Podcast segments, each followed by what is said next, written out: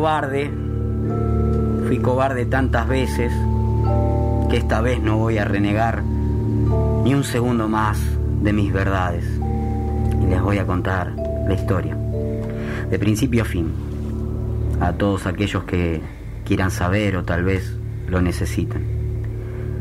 Considero este mi acto más noble de valentía y mi reivindicación entre tantas malas decisiones, erróneos usos de los modales, desconsideraciones y una colección de modismos y tácticas para solo engañar, enamorar, utilizar, destruir. Yo fui eso y lo odio porque lo conozco, porque me conozco. Y siempre odiamos las cosas que fuimos. Eso, porque nos conocemos, porque somos. Nos lastima la envidia porque tuvimos envidia Desconfiamos de la verdad porque mentimos. Tenemos miedo de que nos abandonen porque nos creemos capaces de abandonar. Entonces, soy valiente porque fui cobarde tantas veces que esta vez no voy a renegar ni un segundo más de mis verdades. Y así comienzo este relato. Antes de explicar cualquier otro suceso relevante, es sumamente necesario subrayar la enorme lista de miedos que tuve, tengo y volveré a tener.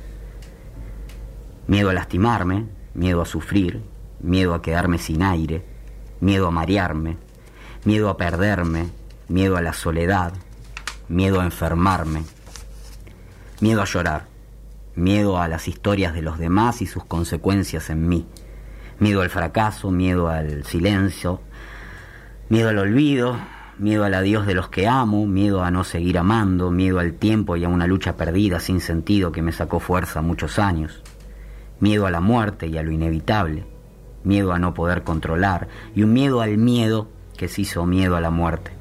Fui muy cobarde, ya les dije. De golpe, cuando aprendí a hacer equilibrio, conocí a una persona. Me río al pensarla, al escribir sobre ella, al imaginarla, y se me va el miedo. Nos miramos en medio de tantas otras mentiras actuando a ser algo que no somos. Nos miramos y pasó de todo. Pasaron todos, los miedos juntos y los sueños nuevos, la sonrisa y el temblor en el labio, las ganas de correr y ser un tipo sano y las mismas de fumarme dos cigarrillos al mismo tiempo, las ganas de abrazarla y las mismas de no asustarla, las ganas de mostrarle mi mundo y las mismas de no obligarla a nada, la libertad y el miedo. Pasó ella y pasó de todo, pero volvieron las ganas, de cosas buenas y de otras no tantas estimables, pero ganas Vos sabés lo que no es tener, no, es tener ganas de, nada durante mucho tiempo o, incluso sentir que era para siempre, que nada te motive, eso es miedo también. Y solo nosotros somos capaces de vencer esa necedad en la que nos sumergimos, esa depresión de las ganas, de las virtudes, de la estima, de la empatía. Y si vences ganas, ¿no es irónico? Esta es la historia de los miedos. Ella llegó con un manojo de todos a mi vida y pude convencerla de soltarlos, del desapego. Y justo yo, el soldado del miedo, restándole importancia a los miedos, hablando de vida y de relajación, de formas y causas. ¿Y sabes qué entendí? Que de tanto miedo a la muerte le empecé a tener miedo a la vida. Y eso es una cagada. Perdón, pero no hay descripciones más literarias para algo tan simple como una cagada, la porquería. Miedo a vivir, si es el único regalo que tenemos, si es nuestro premio, nuestra suerte o nuestra maldición, pero es lo que tenemos. Qué cobarde que era, pero lo entendí y al menos juego con cartas diferentes cuando el pánico me abraza con su puñal que desgarra y tengo palpitaciones. ¿Sabes qué? Abrazo al miedo Duermo con miedo, pero no quiero tener más miedo. Ya basta. Ahí ella empezó a ver películas conmigo, a cocinar a mi lado, a limpiar juntos la casa, a escribirme desvelada, a cantar, a escucharme tocar el piano. Sí, en medio de la reconstrucción de mi vida, sin miedo, con el miedo como parte, en medio del regreso de las ganas, en el cambio más estructural de mi vida, en la cima de mi superación, Y esta es la historia de los miedosos que se curan del miedo y tienen ganas de vivir aunque les cueste la vida. Es la historia de mi vida, es la historia de su vida, es la historia de tu vida, de tu día, de tu ahora, de tu hora. Ella ya existía y yo en ella. No aparecimos de ningún lado, solo fuimos capaces de rearmarnos y salir sin miedo. Entonces en el proceso se nos abre el corazón al mundo, hacia los demás. Nos volvemos apreciables y apreciados y por fin encontramos a personas repletas de amor y de miedos, que solo podemos ayudar si perdemos los nuestros o aprendemos de una vez por todas a convivir. Y vuelve el olor rico de la mañana, la cama desarmada, las vibraciones en la panza, y sigue la falta de aire o el dolor en la cabeza, y sigue la sensación de encierro, pero con menos fuerza, y le vamos poniendo de la otra, de la buena, de la única. Y el corazón se abre más, y somos mejores amantes, mejores amigos, mejores hijos, mejores tipos, mejores minas, mejores personas, y todo mejora. Y nada cambia porque el rumbo sigue su destino, y existe una huella que la vamos armando, y morimos todos los días un poco, pero sin miedo o abrazados a Él como una garantía de que vale la pena todos los días intentarlo. Y la balanza gana en el peso de las ganas. Y ganás. Y te haces valiente y aparece ella, o aparece Él, porque apareces vos, que te tenías olvidado. Y eso era una cagada. Hoy, una cargada, una broma de cuando vivías con miedo. Fui cobarde tantas veces que no pude contarlo antes. Y hoy me animo a superar todo lo que me lastima y a tener compasión en quien lo intenta, a revolcarme en lo podrido y lo sanado. Esta es mi historia. Dicen que las historias de miedo son las más atrapantes, como la vida. Cuanto más asusta, más debe divertirnos. Vamos sin miedo, que la función es corta y al fin y al cabo estamos acá para pasarla bien. Bienvenidos a Paremos la Bocha. Hoy vamos a hablar de miedo y me puse este atuendo porque así me imaginé mi miedo. Y hoy vamos a hablar, y estoy viendo en el YouTube de la radio que está hablando un monstruo. Y pasó este gente y saludaba y no entendía nada. Y este programa eh, se fue al carajo. Pero, pero quería arrancar con este relato que, que escribí hace algunos años y que, y que sigue vigente como pocas de las cosas que escribí, porque, porque cuando, cuando leo las cosas que escribo, generalmente tengo vergüenza, digo, uy, mira cómo cambié las cosas que pensaba. Pero este relato que se llama Una historia de miedo, que, derivó en que en algún momento yo haga una, una obra de teatro incluso basada en este texto, se sigue vigente, sigue vigente. Y uno está todo el tiempo peleando contra sus propios miedos, contra los miedos de los demás. Eh, y, y, está en esa, ¿no? Eh, como permanentemente. Y era un tema que yo quería tocar porque esta columna habla de las, de las cosas que, que nos van pasando en la vida, eh, a las cosas a las que le tenemos amor y a las cosas que le tenemos también temor. Eh, bienvenidos a Paremos la Bocha. ¿Cómo andan, muchachos? ¿Bien? ¿Todo bien, vos? Bien, bien. Quise arrancar así porque prometí show. Y, y, esto, esto da, da para, da para show. Hoy hicimos una breve introducción que pueden escuchar en, en YouTube, en nuestra lista de reproducción, en el programa del día de hoy, pero, pero podemos hacerla de nuevo. Nosotros hoy vamos a hablar de los miedos en este Paremos la Bocha. Escuché por ahí que mm, el miedo es como una como un dragón con una armadura en la espalda no lo puedes matar por ahí. Sí o sí lo tenés que enfrentar, aunque, aunque te dé miedo, ¿no? Eh, y, me pareció una buena metáfora porque la única manera de, de, hablar de los miedos es enfrentándolos. Y yo, sinceramente, estuve muchos años sin enfrentarlos. Pero enfrentarlos no desde el punto de vista de que genere una batalla, sino de tener la valentía de poder mirarlo de frente. Y en este caso entendí al menos yo, que, que a los miedos no se trata de pelearles, incluso no se trata de ganarles. Se trata de abrazarlos, se trata de tenerlos, se trata de conocerlos, se trata de escucharnos porque a veces funcionan como una alarma de otras cosas. La definición dice que el miedo es una emoción que puede ser protector y cuidarnos en momentos puntuales, pero también es un paralizante, un bloqueador. Muchas veces el miedo es una excusa para no avanzar, para no tomar decisiones. Entonces muchos decimos esta frase como me da miedo y ya ahí funciona la excusa perfecta para que las inseguridades eh, eh, se, hagan, se hagan nuestras, ¿no? Entonces, en realidad lo que estamos teniendo es como un miedo al miedo, pero somos como, como amigos del miedo ahí, como lo tenemos y lo usamos de excusa, lo ponemos en juego todo el tiempo y bueno, no, mira, yo no lo hago porque me da miedo, me da miedo, me da miedo y dejamos de hacer. Sí coincido en esto de que es una emoción y que puede ser protector eh, y cuidarnos. El tema es no usarlo simplemente con su carga negativa, sino que sea una protección, una emoción más de las tantas que sentimos. Eh, y también existen las personas que, jamás experimentan miedos. Uno de los mensajes que hoy me ponían en Instagram me decían, eh, me decía, yo envidio a esas personas, envidio, ya arrancamos con una de las emociones que dispara el miedo, sin duda, la envidia, envidio a esas personas que viven sin miedo qué sé yo, no sé si están así, Marcos dice que no, pero puede ser, puede ser que algunas personas vivan sin miedo. El tema es que es absolutamente peligroso vivir sin miedo.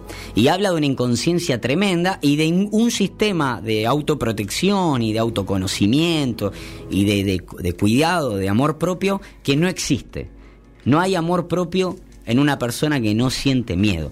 Por lo tanto, el miedo empieza a tomar una característica y digo, no, no, lo pongo yo en juego como algo científico, lo pongo como algo que me pasó, ¿no? Acá no estoy hablando como consultor psicológico, ni mucho menos como periodista que investigó el tema, sino estoy hablando como una persona que tuvo mucho miedo, que vive con miedo, que pasé por ataques de pánico y un montón de cosas, y que cuando empecé a amigarme con el miedo, a ver qué me quería decir, empecé a darme cuenta que en realidad esa emoción alerta me estaba, me estaba llamando la atención de una manera un poco más contundente porque de otras maneras no lo he visto, ¿no?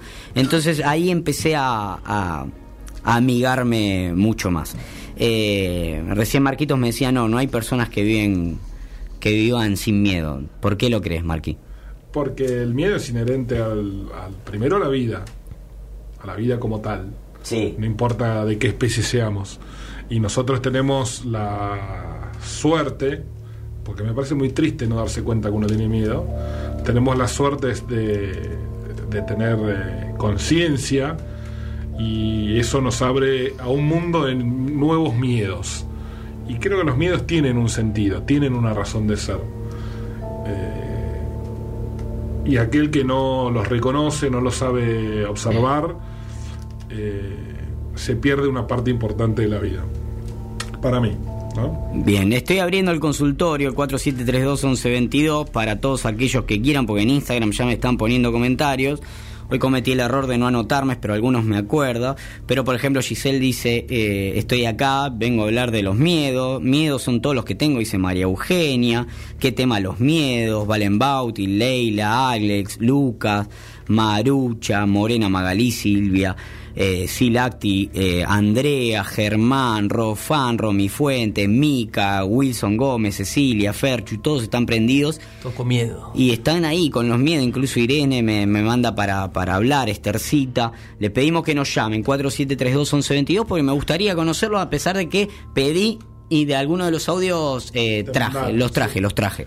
No todos, pero traje algunos. Me acuerdo mucho de Alicia que nos hablaba de los miedos existenciales. Sí. Y de digo, miedos existenciales.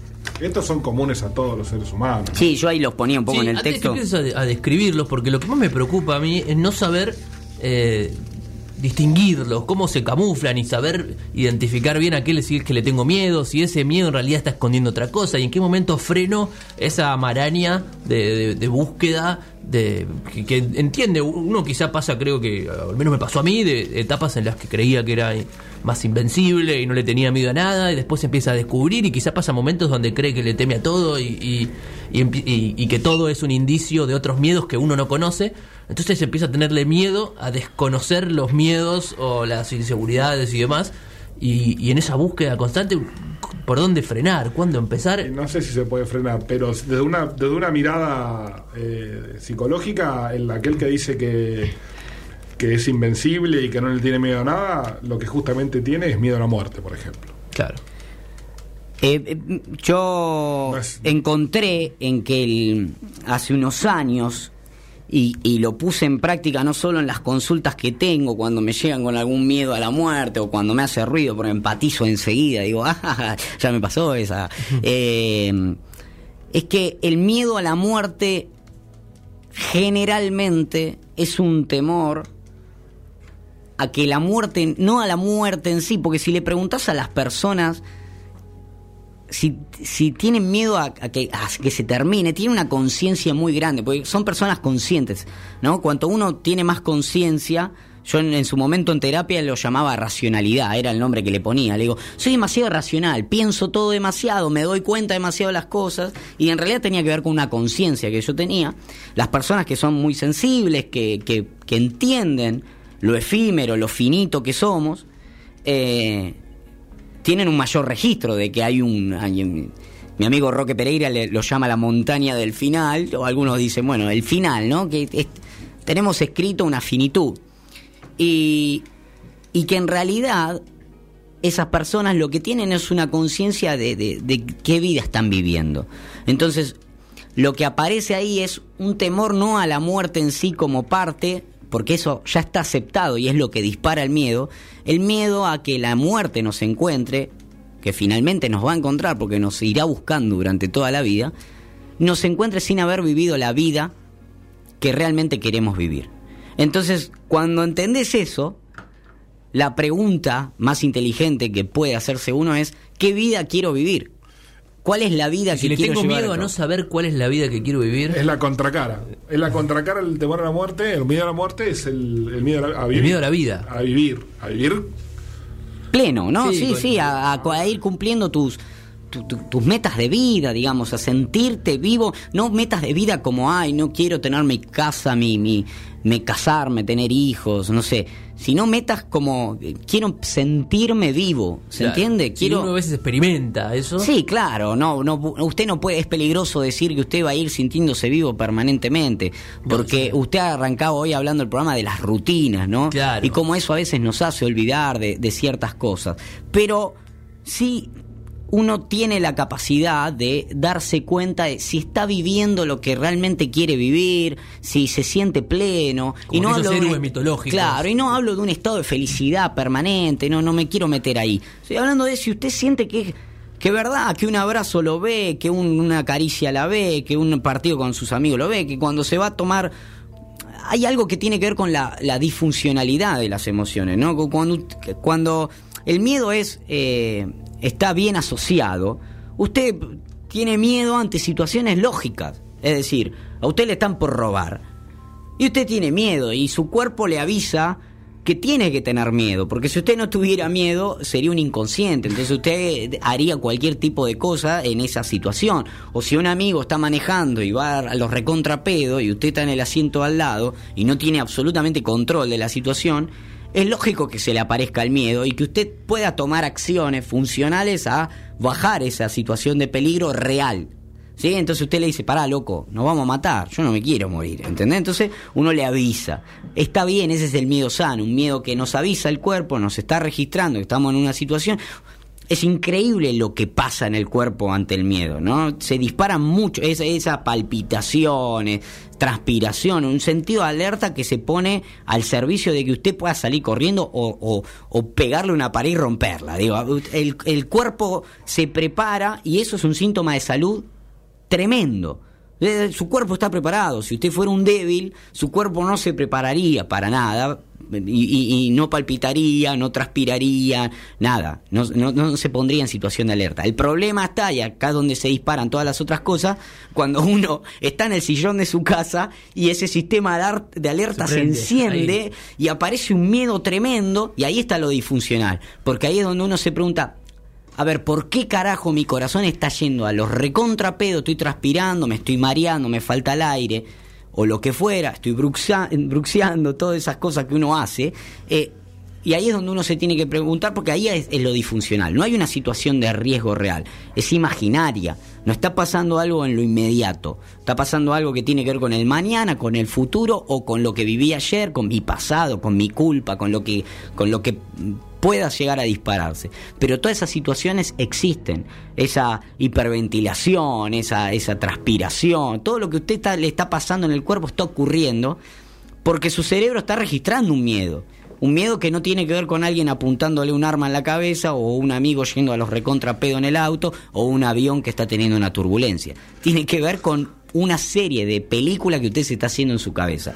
Ahí es donde usted tiene que preguntarse, esto no es, eh, está totalmente disfuncional y me están ocurriendo cosas, y ahí es donde uno tiene que empezar a investigar. Se puede hacer el recontrapelotudo, sí, claramente se puede hacer el recontrapelotudo y guardárselo, pero no sería nunca enfrentarlos, nunca, y eso a la larga termina, termina jodiéndose. Yo leí una, una historia que decía, que había una mamá que era muy sobreprotectora de su hijito, su hijito le gustaba ir a la calle, entonces le inventa toda una zaraza de que afuera había monstruos y que no se podía salir a la calle. Entonces, con eso con ese chamullo consigue que el hijo no salga a la calle. Cuando el pibe crece, empieza la pubertad, que quiere salir, que qué sé yo, la madre consulta a determinados especialistas y le dicen, dígale la verdad a su hijo. Y la madre, por vergüenza o que diga, no, mi hijo me va a tratar de mentirosa, qué sé yo, le dice, mira, hijo, sí, hay monstruos afuera, pero si vos tenés esta medallita de la virgencita, vos no te va a pasar nada, no van a aparecer los monstruos. No, mamá, le dice el hijo, escúchame, eh, yo quiero que la tengas vos, esa medallita. No, a los grandes no los atacan, le da la medallita y el hijo final finalmente eh, eh, empieza a tratar de animarse. Lo que ocurre es que justo se le muere la madre, entonces el hijo no, no solo no sale a la calle, sino que tiene miedo a perder esa medallita. Y sigue con el miedo durante toda su vida, no pudiéndose relacionar con nadie, porque él lo único que quería era conservar esa medallita que era lo que lo protegía. En ese caso trasladó el miedo. Así hay un montón de cosas que nosotros hacemos. Si nos tomamos una pastenaca, entonces nos automedicamos, conseguimos un médico amigo o incluso algún médico de guardia que, que nos haga la onda porque estamos nerviosos y te, receta así de toque eh, un, sedante, un ansiolítico, lo que fuera, y uno se hace amigo del 025, del 050, de lo que de, cada vez de más, y termina tomando ese, esa, esa pastilla porque lo calma. Lo único que está haciendo es trasladando el miedo, porque después va a empezar a tener miedo de que la pastilla no haga efecto o no tener la pastilla.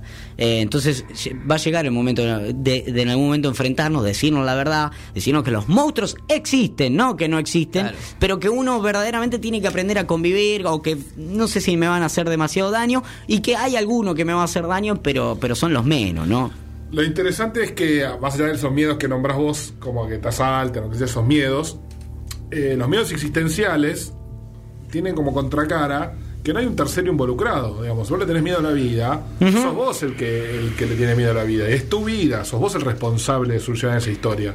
Ni la policía, ni nadie. Le tenés miedo a la muerte. Lo tenés que ver cómo lo resolves vos, cómo lo enfrentas vos, cómo, qué solución le encontrás. Le tenés miedo a la libertad, otro gran miedo, ¿no? Sí. Eh, que es muy inherente a nosotros los seres humanos. No sabemos la libertad es un, miedo importante, el miedo al ser, a ser uno mismo. No hay alguien del otro lado eh, que nos impida ser libres, que nos impida ser nosotros. Y ahí es donde no se soluciona con, ni con pastillas, ni con, ni con cosas milagrosas, ¿no? Es salvo que uno sea un fanático religioso donde encuentra en la religión la respuesta a todas las preguntas. Bien, bien, ese es un punto que, que está eh, dentro de todo lo que he buscado. Eh, la, la, religión o, cualquier salida espiritual, ¿no? ¿no? No hace falta basarnos en una religión en particular, sino que la fe o, la, o lo que tiene que ver con, con, con lo intangible, con la creencia, con, lo, lo con, con, el tener la fe en algo. Eh, pues sáquenle duendes y naranjas a este programa, porque estoy viendo que no, no, que somos duendes y naranja, pobre duende y naranja, hay un monstruo hablando, no quiero que los chicos se peguen, tienen futuro.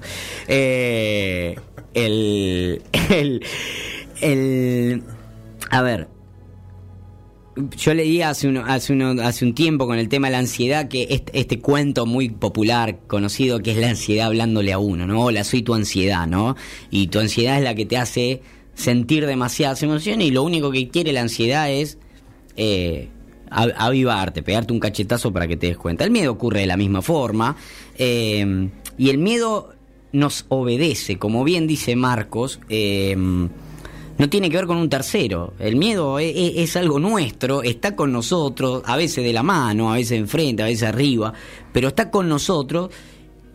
Y, y cuando empezás a entender que el miedo te obedece a vos, le voy a contar otra situación. Fui a un parque de agua este verano. Yo tengo mucho miedo a las alturas y mucho miedo a eh, los aviones, el ascensor y demás, ¿no? Y, de hecho hace poco eh, mi novia se fue a Bariloche y yo por no querer viajar en avión no fui. O sea, le fui, claro, mira, yo no tengo ganas, ¿no? Me parece una parte del viaje que es una cagada y es la mitad del viaje. No en cuatro días, tengo que estar dos días arriba de un avión, no quiero. No quiero, pero son dos horas. No, no, gracias, le dije, gracias, pero no. No, no, no veo, no veo lindo pagar 20 lucas para subirme a ese tubo que vuela. ¿No? Entonces yo ataúd con ese ataúd con ala. Y yo tengo un claro registro de que eso no va, no va a pasar nada, ¿no? Que estadísticamente incluso tengo más chance de ahogarme. Eh, a ver, yo fumo, listo, no, fumo me estoy comprando todos los boletos ahí fumando. Sin embargo, le tengo miedo a volar. Soy un estúpido. O tengo, o, tengo más chance de ahogarme abriéndole un huevo kinder a mi ahijado. ¿eh? Pero, pero, pero probablemente eh, ahí el miedo me obedece a mí. Me fui al parque de agua y dije, no, chicos, yo no pienso participar de esto, no, no me voy a tirar por esos tubos y qué sé yo. Pero dije, voy ahí así los filmo y mi hermano me dijo, bueno, vamos a uno tranqui. Me hizo subir uno que eran 6, 7 pisos por escalera, que ya me daba miedo al cuarto, quinto piso ir caminando descalzo por ahí. Yo digo, no, pero si me patino acá es peligrosísimo, lo que fuera.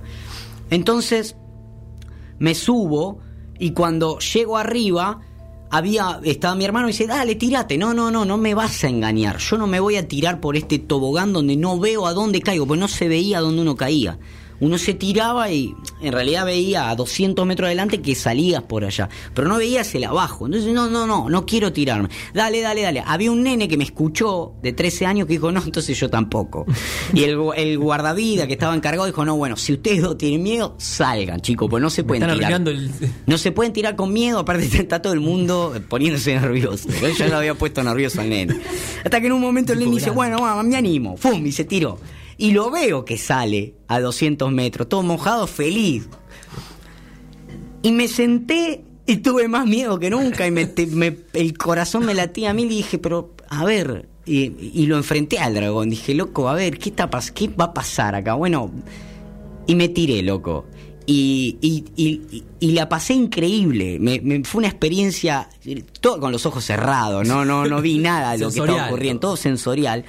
Pero cuando terminé, le digo a mi hermano, bueno, ya está, si esta era la más tranqui, yo, y me dice, no, te tiraste por la más picante, ya está, ahora todo. Y, y disfruté mucho, pero, pero tuve que enfrentarlo. Y no fue una batalla muy dolorosa, fue de ver, bueno, esto es mío, a ver, acá se está tirando todo el mundo y no pasa nada tirate, ¿entendés? Eh, y entiendo que aquella persona que diga, no, yo todavía no estoy preparado. Está bien, tampoco hay que, empujarlo, ¿no? No hay que andar tirándose, pero, pero se trata de por lo menos enfrentarlo en el sentido, bueno, esto es mío, y el que se va a tirar con miedo voy a hacer yo, me voy a tirar con el miedo, y de última me voy a estrolar con el miedo, ¿no? Tenemos consultorio abierto al 4732-1122 y Sole me dice que hay un oyente. Hola, buenas noches. Hola, buenas noches, Nico. ¿Quién habla? Giselle. Hola Giselle, ¿cómo estás? Todo bien. Bueno, te, te pintó hablar de los miedos, me gusta esto. Me gusta porque además empoderás mucho mi sección que, que necesita esto, necesita, necesita de la gente. Eh, bueno, Giselle, contame, contame qué opinás, si estabas escuchando, qué te nace cuando, cuando, qué querés compartir con nosotros. Sí, sí, estaba escuchando y yo, mira, tengo muchos miedos internos, ¿no? Hablabas el tema de la pileta, el tobogán, y, yo eh, tengo miedo a la profundidad, ¿no? Eh, es algo que me traumó de chica cuando casi más me hago de una pileta, entonces es algo, ese tema que no puedo superar. Todo lo que sea eh, pileta o al mar, por ejemplo. Claro eh, y también me pasa a nivel muy personal, yo soy mamá de una nena de 11 años. Sí. Y yo cuando era chica era muy insegura, insegura en todo, creía que no podía lograr nada. Eh, entonces, ese es mi miedo, que cuando ella crezca sienta el mismo miedo que sentía yo. Claro. Entonces, eso es el miedo de cómo manejo eso. O sea, hoy le transmito a mi hija de 11 años eh, que esté segura de ella misma. al margen de que le digo, Caro, vos sos inteligente, vos podés, vos sos segura. Eh, así que es como que a veces la quiero tener con actividades, ¿no? ella hace un deporte, hockey, y a veces cuando se me viene muy pinchada es como que digo, bueno, yo soy capaz de poder levantar el autoestima de mi hija, así yo a veces no me siento bien. Claro. bueno, ese es un miedo interno que lo estoy luchando hace 33 años prácticamente. Claro, claro, claro. Sí, mirás, en eso somos tenemos una edad parecida. Eh, y, y, vos le trasladás ese miedo a ella porque acá hay como una como una como un miedo a que ella viva lo mismo que vos y quizás ella no lo tiene ese miedo, es algo tuyo que vos estás, otra más de las películas que, nos inventamos. Sí, es verdad. Eh, mira, ella cuando tenía tres años, eh, me acuerdo que le tenía miedo a los truenos, ¿no? Y yo digo, ¿por qué le tiene miedo a los truenos? Y lo demás me decía, no, Vane, es porque vos le inculcás eso, vos tenés miedo a los truenos. Claro, es verdad, yo le tenía miedo a los truenos. Claro. Entonces, eso le transmití eso a mi hija. Ahora, ahora en la actualidad, eh, no sé, porque, a ver, eh, yo la veo re segura ella en muchas cosas. Sí. Pero es como que yo pienso como a futuro. Ay, cuando ella crezca, ¿entendés? Claro.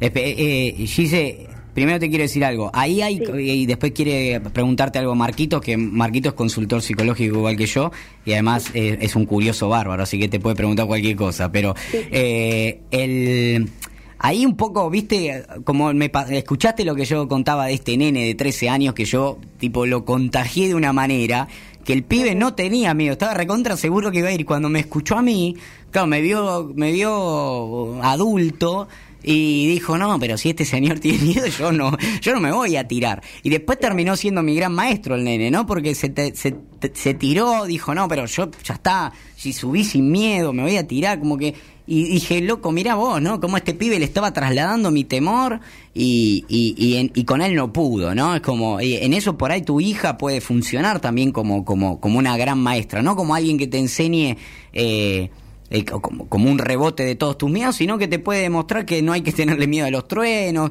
quizá vos la podés ver nadando y, y te puede demostrar que que si uno eh, aprende, obviamente no te vas a tirar al mar sin saber nadar, porque estás al horno, ¿no? Eh, para eso funciona el miedo también, como explicábamos al principio, ¿no? A ver, no sé nadar, mis amigos se tiran al mar, yo no puedo ser tan tarado de tirarme al mar si no sé nadar. Hay un miedo que funciona como precaución, pero, pero si vos eh, querés superarlo, querés enfrentarlo, por ahí podés registrar que es algo que de chica te traumó, que de chica te generó algún, algún un estrés postraumático, cualquier tipo de, episodio que te, quedó grabado. Y, y, quizás podés ir a aprender a nadar, por ejemplo. Y, y, esa sería una manera de abrazar ese miedo. Decir, bueno, yo lo tengo, pero si aprendo a nadar, eh, yo tengo mucho miedo a los aviones, pero me he tomado muchos aviones también. La paso como el orto, sí, la paso como el orto, pero también a veces la contracara del miedo es el amor, ¿no? Digamos, son los, como los dos motores con, los que nos movilizamos las personas. Y uno elige como, como nafta eh, el miedo, donde vienen un montón de cosas, rencor, envidia, y, el amor que, está la empatía, la aceptación, la, solidaridad, el compañerismo, un montón de otras energías que te hacen vibrar, ¿no? Cuando vibras a partir del amor. Yo en el caso, el último avión que me tomé fue para ir a verlo a mi hermano que estaba en México y estaba muy triste. Y a él me llamó y me dijo, dale, quiero que vengas. Y te puedo asegurar, eh, que no lo dudé. Dije, sí, me voy, ¿cuándo? La semana que viene me voy. Y después me acordé cuando estaba embarcando que me tenía que tomar un avión para ir a verlo. Dije, uy, la reputa madre, mirá vos. Pero, pero me fui igual y la pasé mal, pero llegué y cuando regresé y lo vi, mi hermano me agradeció y después se revirtió la situación que le estaba pasando. Sentí una sensación de goce, no solo por haberlo ayudado, que en todo caso podría haber sido útil o no, mi, mi ayuda, mi compañerismo, sino porque me movilizó el amor y porque gracias al amor también pude enfrentarme, pero no como una batalla de sacrificio, sino decir, bueno, yo tengo, pero acá el amor es más fuerte, voy, me abrazo a él y me tomo el vuelo y no va a pasar como el 99% de las cosas que no pasan en un avión, ¿no? Y me enfrenté a eso y me, y me fui. ¿Qué sé yo? ojalá te sirva porque eso a mí me, me sirvió. Cuando me empezó a movilizar el amor como combustible, el miedo empieza a bajar. A veces, cuando uno tiene mucho amor por estas personas que uno quiere, empieza a tener otro tipo de miedos que tiene que ver con el ego, con el qué pasa si yo no estoy y esta persona a la que amo tanto y, y esta eh, no puede sin mí, o que eh, no me gustaría eh, morirme sin verla crecer o no me o no me gustaría compartir, pero tiene que ver con empezar a compartir otros momentos, otras cosas, empezar a disfrutar más pleno esos vínculos y no esperar a que pase algo que empiece a romper esos vínculos. Bueno, yo en ese momento pensé, dije, ¿Cuándo voy a poder ir a verlo a México? Este pibe no lo fui a ver nunca, se siente mal, me está pidiendo que vaya. Voy, punto, se acabó y empecé a sentir desde otro lado. Eh, te lo quería contar porque por ahí a veces sirve, por ahí a veces no, pero bueno, lo quería compartir yo también porque de eso estamos, estamos ah. tratando esta sección. Eh, Marquitos Mawich te quiere saludar, Gise. Hola, dice Marcos, hola, ¿cómo estás? Hola, ¿cómo estás? Bien, ¿qué edad tiene tu hija? ¿Cómo? ¿Qué edad tiene tu hija? Eh, 11. 11. Mira, es cierto eh, que los padres eh, son los que pueden o no transmitirle miedo a los hijos. Lo que cambia mucho es la manera que uno comparte las vivencias con los hijos. Si vos eh, a tus hijos le compartís solamente el temor y no la razón, tu experiencia, por qué tenés ese miedo, ellos también lo, internalizan como miedo irracional. si vos por ejemplo, la, llevas hacia clase de natación, por ejemplo, y le explicas, mira, yo tengo miedo a la profundidad porque tuve este episodio, pero yo sé que nadar es importante, porque es la mejor manera de no tener riesgo en el agua. Claro. Eh, entonces, eh, compartís tu miedo, sí. pero le das las herramientas para que ella pueda eh, superarlo y no tomar tu miedo como propio. Bueno, mira, en, esa, en ese tema, yo eh, me, me, quiero creer, o, en realidad la palabra sería quiero creer, que ella crea que yo soy la mamá que todo lo puede, que yo no tengo miedo, no le quiero demostrar esas cosas. Es como que si yo le demuestro que yo tengo miedo, ella va a observar otras cosas, ¿entendés? Y es como que no quiero que le tenga miedo a lo mismo que yo le tengo. Entonces como que digo, bueno, no, Caro, no me gusta el mar, no, Caro, no me gusta la pileta. Claro. Entonces lo manejo con el no quiero, no quiero, Caro. Claro, pero le, de esa manera le quitas la posibilidad a ella de, de, comprender. También es, importante comprender que, eh, que ella miedo tiene igual. A otras cosas distintas a las que tenés vos, pero el miedo es algo inherente de, todos los seres humanos. No, y aparte, hace un rato decíamos, perdón Marcos, pero hace un rato decíamos que es, es un síntoma de salud, ¿no? Es un síntoma de, autoprotección. Imagínate vos al contrario, si, si pudieras, eh, en este caso hablamos de tu hija, porque bueno, nos habilitaste el tema y es algo que a vos te, te, está incomodando, pero imagínate si te, enterar, te enterases que tu hija vive absolutamente la vida sin miedo. O sea, que vos, tu hija va a salir a bailar en un par de años y vos te enterás que no tiene miedo a nada y que sale una noche sin absolutamente sin miedo a nada, porque vos le enseñaste que en la vida no hay que tener miedo. Qué peligroso que, suena, ¿no? Claro, sí, re peligroso. claro, ¿no? Es como que qué peligroso, ¿no? También eso. Y, uno tiene como esa ese mensaje de que eh, a, veces yo escucho también muchos muchos colegas o, e, eruditos de, de, la espiritualidad o de la gestión de las emociones que dicen eh, la vida es para los valientes, eh, hay que vivir sin miedo. Y yo digo, wow, qué peligroso eso, ¿no? Porque de verdad, si, si uno viviese sin miedo, eh, se estrolaría enseguida, ¿no? Contra cualquier cosa, ¿no? Contra emociones o contra, contra una pared, ¿no?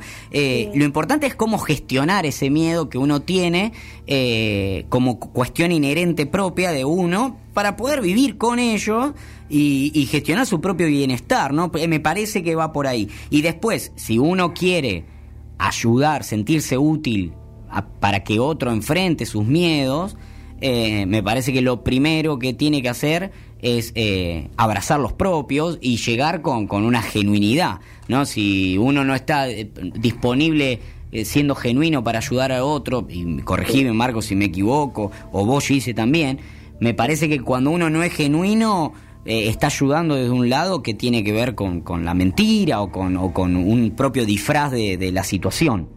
Sí, una careteada. Exacto, una careteada, ¿no? Como, van, yo hago con vos, hago de superhéroe y, te digo que no hay que tener miedo y el mensaje es peligroso porque el mensaje es falso. O sea, le estoy diciendo algo que no lo siento así. Además, eh, disculpa que dice que te, que te interrumpa, pero cuando uno eh, se comunica con los hijos, de cierta manera les va enseñando cómo desenvolverse en la, en la sociedad, en la vida, y es mucho más fuerte y te, va a resultar mucho más valioso y es una herramienta mucho más eh, útil eh, el compartir tus temores que el ocultarlos. Porque de hecho eh, no los ocultás. Nosotros todos pensamos que ocultamos nuestros miedos, pero no los ocultamos y lo que hacemos es enseñarle a nuestros hijos a responder de la misma manera. Entonces tu hija cuando tenga, no 16 años a lo mejor va a decir no quiero cuando tiene miedo porque es lo que aprendió. No te quiero tirar abajo, dice, pero te quiero decir... No, no, que, no, no, por favor. Que, que hay eh, herramientas, obviamente de acuerdo a la edad que va teniendo cada chico, Lógicamente. ¿no? No es lo mismo como vos le vas a explicar a un chico de cuatro años, como le vas a explicar a un preadolescente como es tu hija, que para colmo entra en una etapa de riesgo, que es la adolescencia, una etapa donde los chicos empiezan a salir a la vida y se, se enfrentan con la vida, empiezan a enfrentarse con la vida, y entonces los padres tenemos que dotar a los chicos de herramientas para poder identificar las situaciones que puedan ser de riesgo, que les puedan causar miedo, y herramientas para poder eh, comunicárselo a los padres. Entonces, mi, humilde recomendación es cambiar el, discurso y en, el sentido de decir, mira, la verdad que, por ejemplo, vamos porque es el, ejemplo que trajiste, ¿no?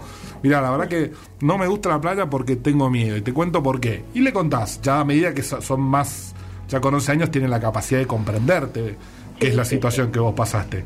Te quiero decir que el miedo a la profundidad es un miedo muy común, mucho más común de lo que la gente piensa y que muchos nadadores tienen. Muchas personas que nadan tienen miedo a la profundidad, porque no es lo mismo nadar en una pileta que nadar en el mar o nadar en un lago, ¿no? es mucho más común. A la gente le da vértigo eh, cuando se mete en un lago a veces, cuando no, no, no, ve la profundidad, no ve el fondo del lago. Pero nada, mi humilde recomendación es que, que vayas buscando herramientas para comunicarte con tu hija eh, de, manera que ella pueda comprender y pueda compartir con vos sus miedos a la vez que vos le, compartís los tuyos, porque al compartir los tuyos le enseñas a ella a compartir los de ella y en esta etapa que le viene ahora que es la adolescencia va a lograr tener una mejor comunicación con vos y compartir con vos y tener menos situaciones de riesgo porque se va a animar a compartir sus miedos con su madre. Humilde recomendación. Bueno, muchas gracias. Bueno, Gise, y ahí está, ¿no? Estamos en esa todo el tiempo en la vida, ¿no? Pero, pero a veces, a veces por este el miedo de lo que va a ocurrir y se transforma en este no, bueno, no quiero, no lo hago, eh, genera que a veces uno se pierda de de, de situaciones fascinantes también, ¿no? Eh, Imagínate un miedo a... Me encanta bailar y tengo miedo a bailar en público. Claro. Y por ahí mi sueño es bailar en público, ¿no? Y, y uno lo, lo... Ah, qué sé yo, yo tengo mis espectáculos y yo estuve muchos años, recién con 30 años me animé a hacer espectáculos así de, de y, bailar y cantar y que y lo hago como el culo, pero me animo. No, no, genial, yo me maté de risa. bueno, bueno, bueno, ahí va, ahí va, ahí va. Ahí va, qué grande, qué grande. Bueno, no sé no sé qué viste, pero lo que viste yo bailo, canto y lo explico y en el show lo explico y digo, mira, canto mal, yo lo hago mal, eh, eh, me, gusta y, y, y, trato de soltarlo ahí y la gente también lo abraza porque uno cuando si yo lo cantara solamente desde el lugar de, bueno, les voy a cantar una canción, probablemente me tiraría de, de, ladrillo. Pero cuando yo les cuento que es un miedo que estoy tratando de superar, un poco en chiste y un poco en verdad, eh, enseguida la gente empatiza con eso, por, no porque porque me tengan lástima nada más, sino por una cuestión de que todos tenemos miedo. Entonces a, a todos se le enciende una alarma de decir, ah, mirá, este pibe siente lo mismo que yo en ese caso, y allí está la empatía, ¿no? El hecho de sentir lo que el otro está sintiendo. Quizás esto trasladado a la funcionalidad de una familia, no hace falta que pongamos tu ejemplo, pero en cualquier familia, uno a la hora de aclararlo, ¿viste? Pues si no, uno como que se lleva, o tiene ese amigo que dice, no pasa nada, dale, dale, y a veces es mucho más saludable decirle, no, mira, yo tengo miedo, y tengo miedo no porque soy un cagón y nada más, tengo miedo por esto, por esto, por esto. Y tu amigo quizás en ese momento se puede transformar en un maestro y decirte, mira, puede ser, pero también esto no pasa, o te ayudo, o probemos de otra manera, o puedo decirte, ah, no tengas miedo, y entonces un recontra pelotudo y no te conviene de amigo. Pero, pero en ese caso, eh, eh, siempre está bueno eh, como animarse también a contar los miedos no vivir como un cobarde, pero poder eh, tener esa valentía que no se trata de hacerlo porque sí, hacerlo y chau, sino de poder blanquearlo y buscarle matices a ver cómo uno por lo menos lo mira a los ojos ese miedo, ¿no? Sí. Bueno, ¿está bien, eh, Gise? Te, sirvió charlar acá en el programa? Hay que ser muy valiente para admitir que uno tiene Claro, eh, hay que ser valiente ya para llamar a la radio y decir que tiene miedo, ya hay que ser valiente. Y, para, y para escuchar este programa hay que ser el triple valiente. Así que, no, por favor. Así que te, agradezco. mientras pueda lo, lo, escucho. Bueno, bueno, te, agradezco. Ojalá puedas mucho tiempo más. ¿eh? eh te mando un beso grande y gracias por participar. No sé si querés decir algo más o, la próxima te, esperamos a que nos cuentes a ver cómo lo, cómo lo blanqueaste. Dale, la próxima te digo cómo lo, lo voy desarrollando. Dale, dale, dale, dale, dale. Y festejamos al fin de año en una en una pool party donde nos tiramos todo, nada, todo mal, ¿viste? No, no. Dale, te mando un abrazo grande. Dale, un beso a todos. Chao. Bueno, ahí está Giselle, que se animaba a contar muy valiente esto. Esto también tiene que ver con, eh, viste, como el, el famoso primer paso, ¿no? De plantarse y decir, bueno, yo tengo miedo y, me la banco. 4732-1122. Sostengo que lo quiero tener abierto un rato más el consultorio. 4732-1122 para aquel que quiera, quiera contarnos algo que opina, incluso sobre este caso, o, contarnos lo que quieran. 4732-1122. Tenemos mensajes. Em, porque los miedos pueden aparecer de distintas formas e incluso hay miedos puntuales que tienen que ver con las fobias, ¿no? Como hay fobia como agorafobia, maxofobia, nuptofobia, claustrofobia, filofobia, bueno, hematofobia, hay cualquier cosa, de, hay cualquier tipo de fobia que tiene que ver con miedos puntuales, que tiene que ver con este tipo de situaciones. Uy, me ahogué de chico y, casi me muero, qué sé yo, yo no me tiro nunca más una pileta, tiene que ver con algo puntual, tenía tres años, qué sé yo, te descuidaron un segundo y se te dio vuelta una colchoneta hay que ver cómo lo viste, qué carga se le puso en su momento cuando saliste, si por ahí te sentiste abrazado por primera vez en ese momento. Vos saliste de la pileta y tu vieja te abrazó por primera vez a los tres años y de pronto te convertiste en un gonca porque sentís que te relacionás afectivamente desde el miedo, ¿no? El miedo genera que el otro venga y te abrace. Entonces, y eso, y eso a la larga puede generar patrones de conducta. Es, es terrible cómo funciona nuestra, nuestra cabeza, es bastante chota en ese sentido. Tenemos, tenemos un oyente que nos deja un mensaje.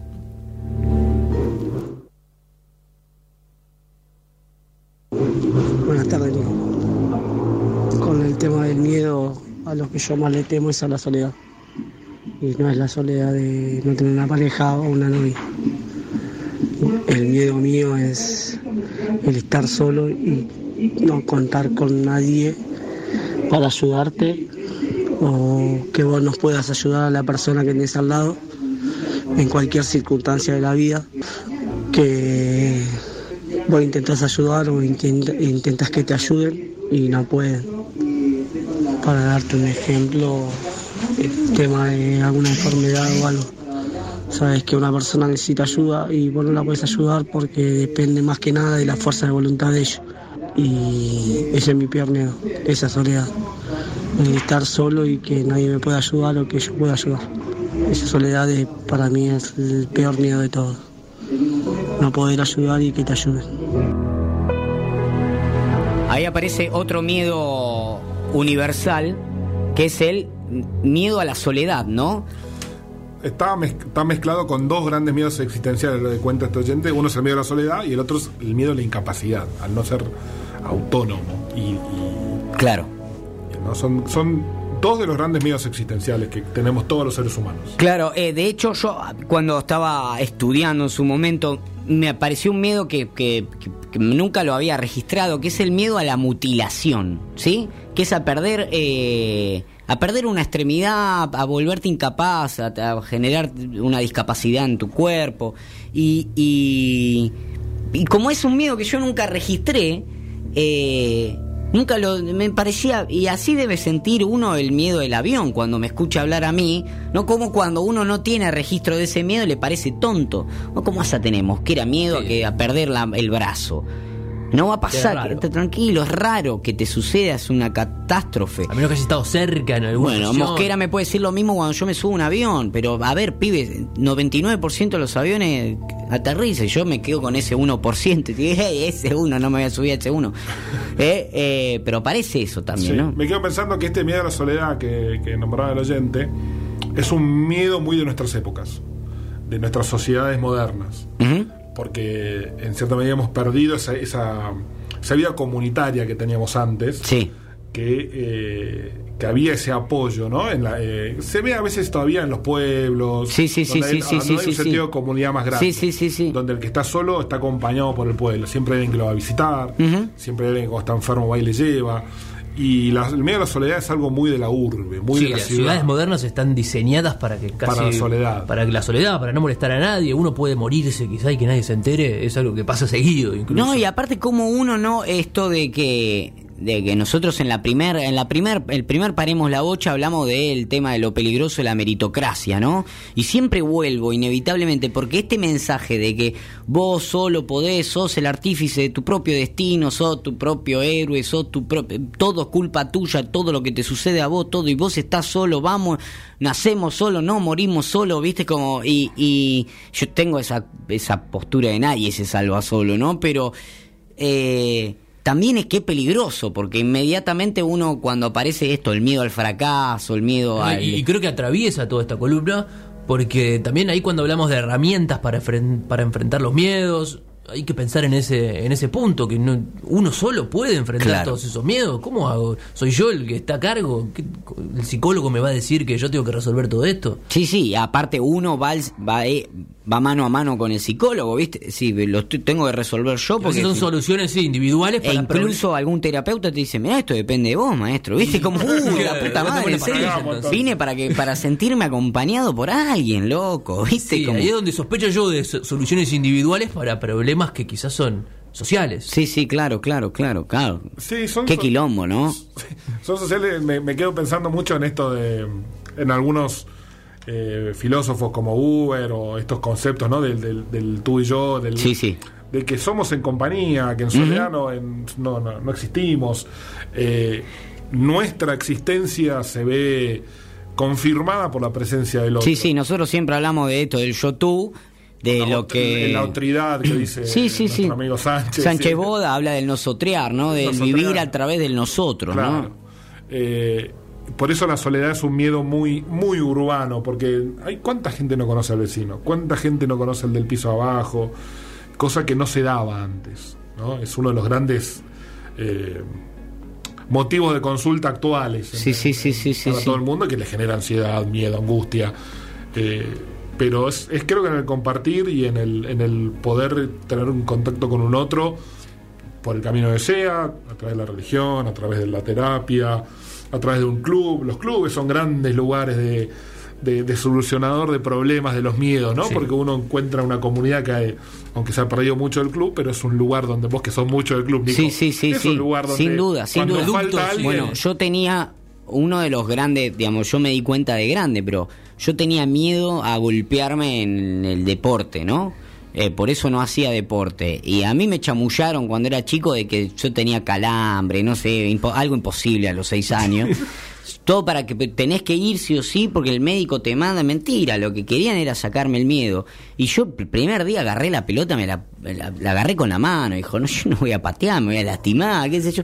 Y hoy 30 años tengo y sigo yendo al club de mi barrio porque encontré un sentido de pertenencia, un lugar donde encontré otro compañero que tenía el mismo miedo que yo, otros que no lo tenían y que para mí eran como, wow, mira este pibe tiene mi, mi edad y no tiene miedo a esto. Que quizás después con la vida entendí que quizás tenían miedo a otra cosa o que, o que hoy me los encuentro 20 años después y me dice, no, vos, vos no tenías miedo a esto. Y este, vos y vos eras el capo de la barra, ¿entendés? ¿Qué me decís? Y te habla, y cómo la vida no te va. Y los clubes tienen eso, a mí me pasa en el edificio de mi casa. Uno dice, che, voy a usar, la parrilla, y otro dice, y si vos la usás siempre, forra.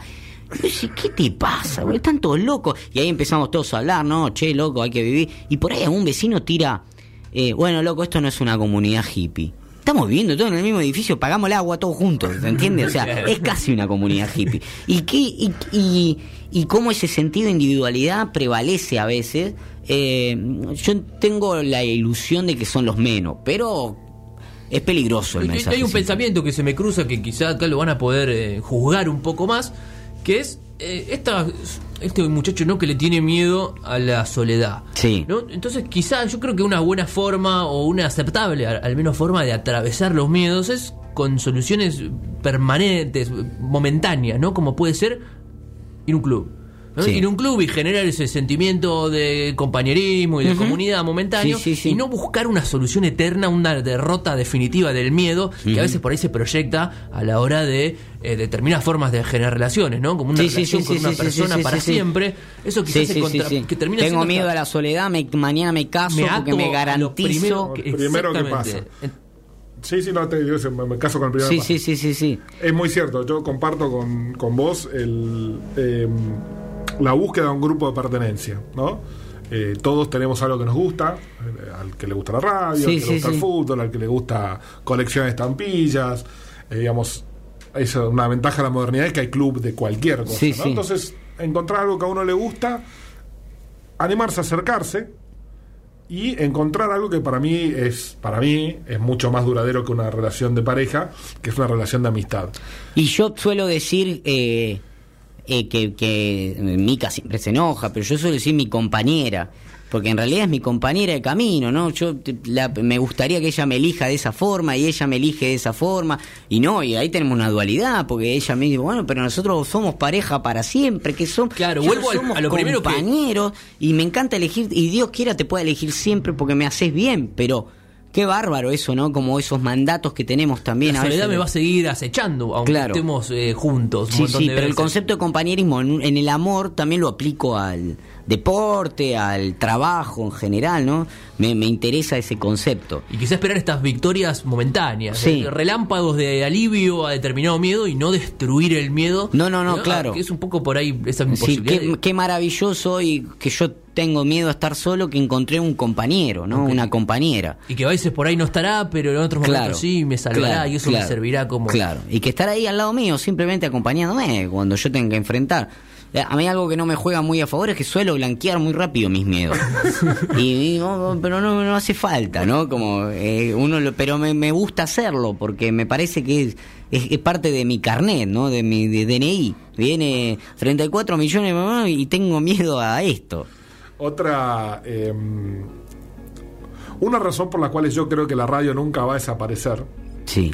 Es porque creo que la radio es un gran aliado contra la soledad. Claro. Yo escucho mucha radio de noche, escuchaba más antes que ahora, eh, pero la radio tiene esta particularidad de, que la persona que está oyendo siente que uno le está hablando solamente a él. O sea, está solo escuchando y es. Y la radio es un gran compañero contra la soledad. Para aquellos que escuchamos radio más AM, como escucho yo, a la noche, tarde, eh, hay como una gran comunidad de solitarios que comparten a través de la radio claro. y, dejan de estar tan solos. ¿no? Claro, yo eh, lamento a veces que los amigos del Instagram, que se está por cortar, queda un minuto, se pierden a los oyentes, porque es realmente muy nutritivo escucharlos.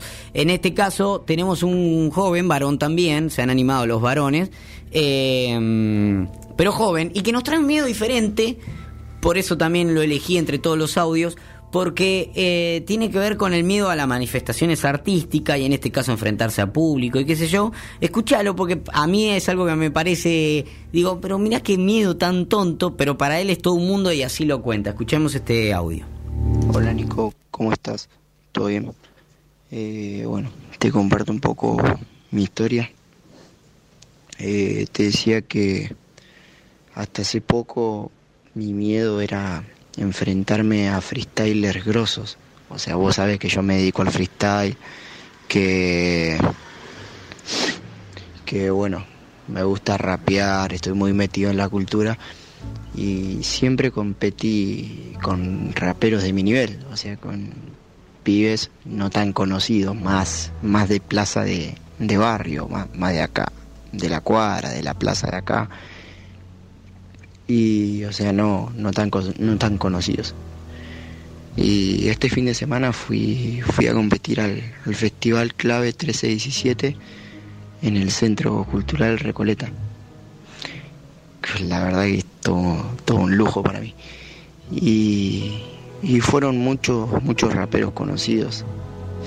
Había muchos raperos conocidos eh, a nivel nacional y, tanto también a nivel internacional.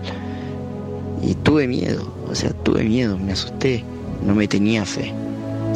Y, competí con, con raperos que yo fañaba por YouTube o seguía por Instagram. Pero nada, no me tenía fe, pero por suerte me fue bien. Y, di lo mejor de mí, que es lo más importante. Vencí ese miedo que, tenía. Y ahora que di esa batalla, sé que puedo dar mucho más y que, que no existe un imposible. Este fin de no competí con raperos. Este fin de creo que no competí con raperos. Creo que competí con leones y aún así no me rendí no bajé los brazos. Seguí, seguí adelante, o sea, tenía claro que, que iba a ser difícil para mí porque esto, esto de improvisar sí es lo que me gusta y siempre le he hecho ganas, siempre, siempre peleándola. Y sé que va a ser difícil porque mis contrincantes no van a ser fácil, porque ellos también van a querer ganarse el puesto.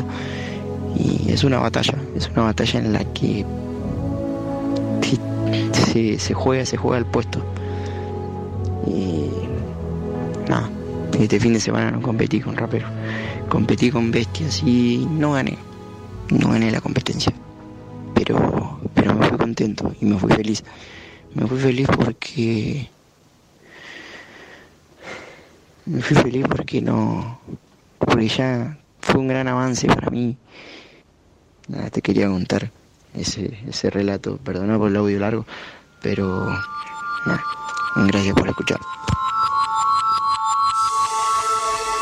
Bueno, ahí ven cómo se manifiesta de distintas formas, ¿no? En este caso tiene que ver con el freestyle, ¿no? Tengo miedo de enfrentar. Él decía, no me enfrenté con raperos, se enfrentó con él mismo, ¿no? Yo tenía como ganas de interrumpirle el audio y decirle, loco, te enfrentaste contra vos y ganaste, que estaba muy bien eso, ¿no? Sí, me quedo pensando que, los, estos miedos eh, tienen todos puntos en común, o sea, lo que él en el fondo le tiene miedo es a, pasar vergüenza, que es otro gran miedo que tenemos todos. Y el otro miedo es eh, a la valoración.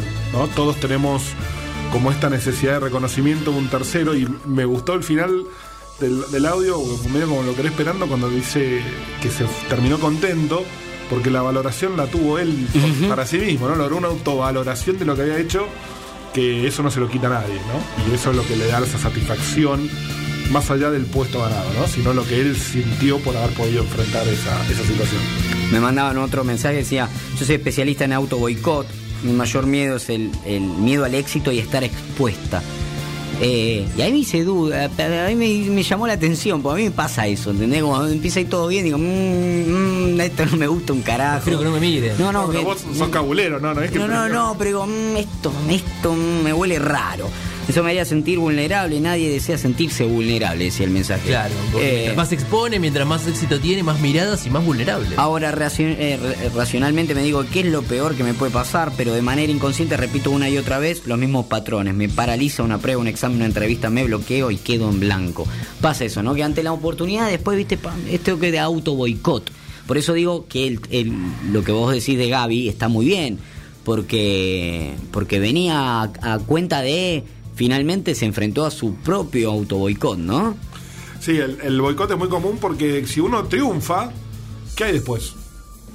Claro, claro. pues si uno falla, hay otra oportunidad. Hay otra oportunidad. Pero el triunfo es solitario. El triunfo te dice, te pone como diciendo, te expone, como dijo Mati, a y bueno, ¿y ahora qué? Hacete cargo del Hace claro, ahora triunfé. Lo próximo es triunfar más. ¿Qué, qué viene después? Sí, sí, sí. Y a veces determinados miedos no los queremos enfrentar por eso, porque no, y, es un, no sabemos qué hay después. Eh, sí, es una, es una de las grandes razones por las cuales uno eh, se boicotea, porque triunfar tiene de por sí la carga de eso. Primero que se terminó y que eso significa que hay que buscar otro objetivo y, o significa. Hay que ver, ¿no? cada uno le pone un significado distinto. Pero te obliga a pensar, bueno, si este era el objetivo, lo cumplí, ahora que le quita como sentido a la vida. Entonces el fallar te permite estar siempre. Primero, el, el, este sentimiento de, de, de, víctima, ¿no? De fallé. Y por otro lado, el no terminar nunca con el objetivo, tú estás siempre en esa rodita de hámster. Sí, sí, como aparece el, famoso vacío existencial, ¿no? De bueno, acá está lo que yo quería, ¿no? ¿Y ahora eh, qué? ¿Y ahora qué? ¿Y qué es lo que nos moviliza? Creo que ahí está está esto de tratar de tener la inteligencia emocional suficiente de no ver al objetivo como tal, sino que entender que lo que me moviliza hacia, ese objetivo es verdaderamente lo que yo quiero ser, ¿no?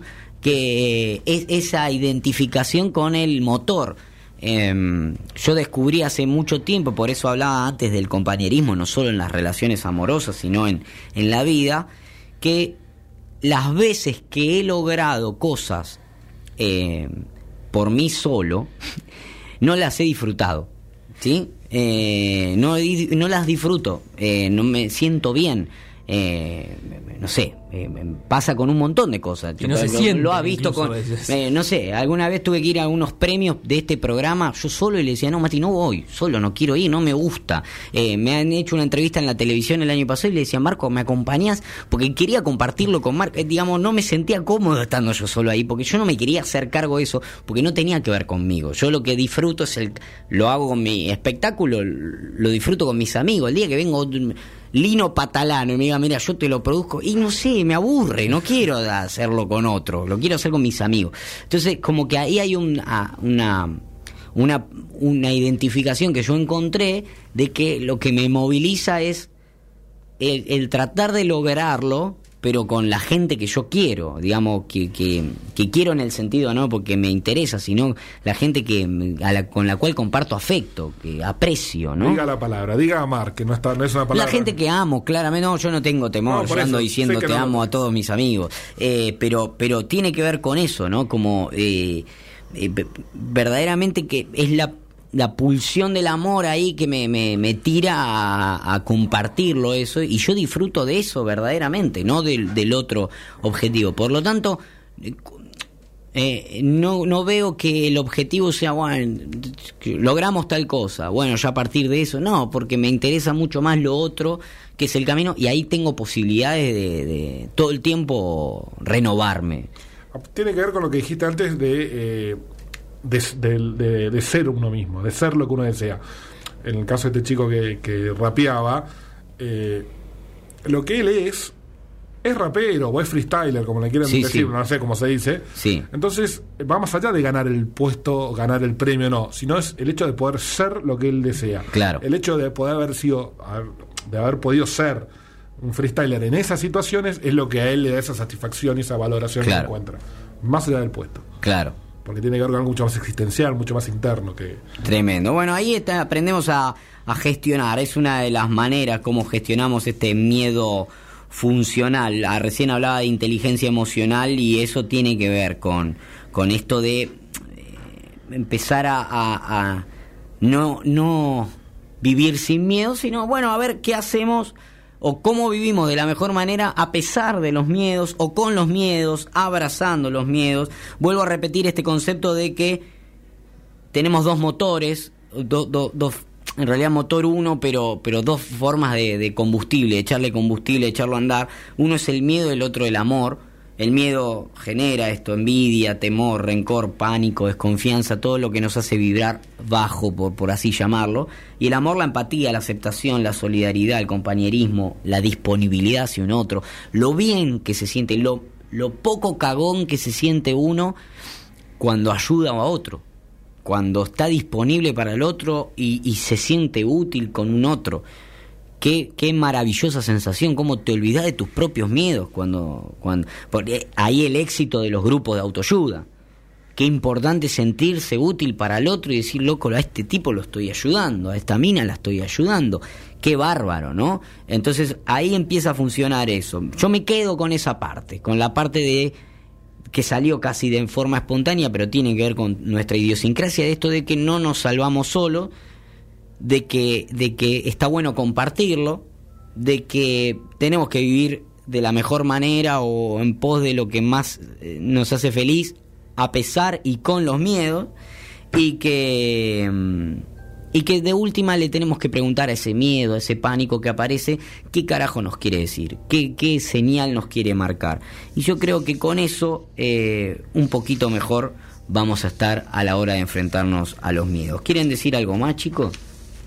No, está bueno ese último concepto de invitarlo a la mesa, ¿no? Que se siente aquí con los pibes, con los amigos, con que venga. Por eso lo invité a Marcos. La familia, que se siente en la mesa, que hable el miedo que venga. y se va a achicar un poquito. Que venga, que venga. O al menos se va a integrar. Y que a veces ese, mira, Giselle, sin querer yo marqué la palabra profundidad porque ella dijo, yo tengo miedo a la profundidad y a veces la profundidad no tiene que ver con la pileta, sino que tiene con la profundidad de uno mismo, ¿no? A veces para poder vivir una vida con los miedos al lado y abrazándolo y sentándolo en la mesa, uno se tiene que animar y romper con esa barrera de la profundidad. Se los dice Nicolás poco profundo Pisano. Así que métanse a la profundidad, que está bueno, es un ejercicio lindo. La profundidad tiene que ver con nosotros mismos. Revisémonos si está el miedo ahí, por qué será, qué nos quiere decir. No nos hagamos los boludos que o las boludas o les boludes y eh, traten de, hacer ese trabajito, que por lo menos eh, nos va a proponer un desafío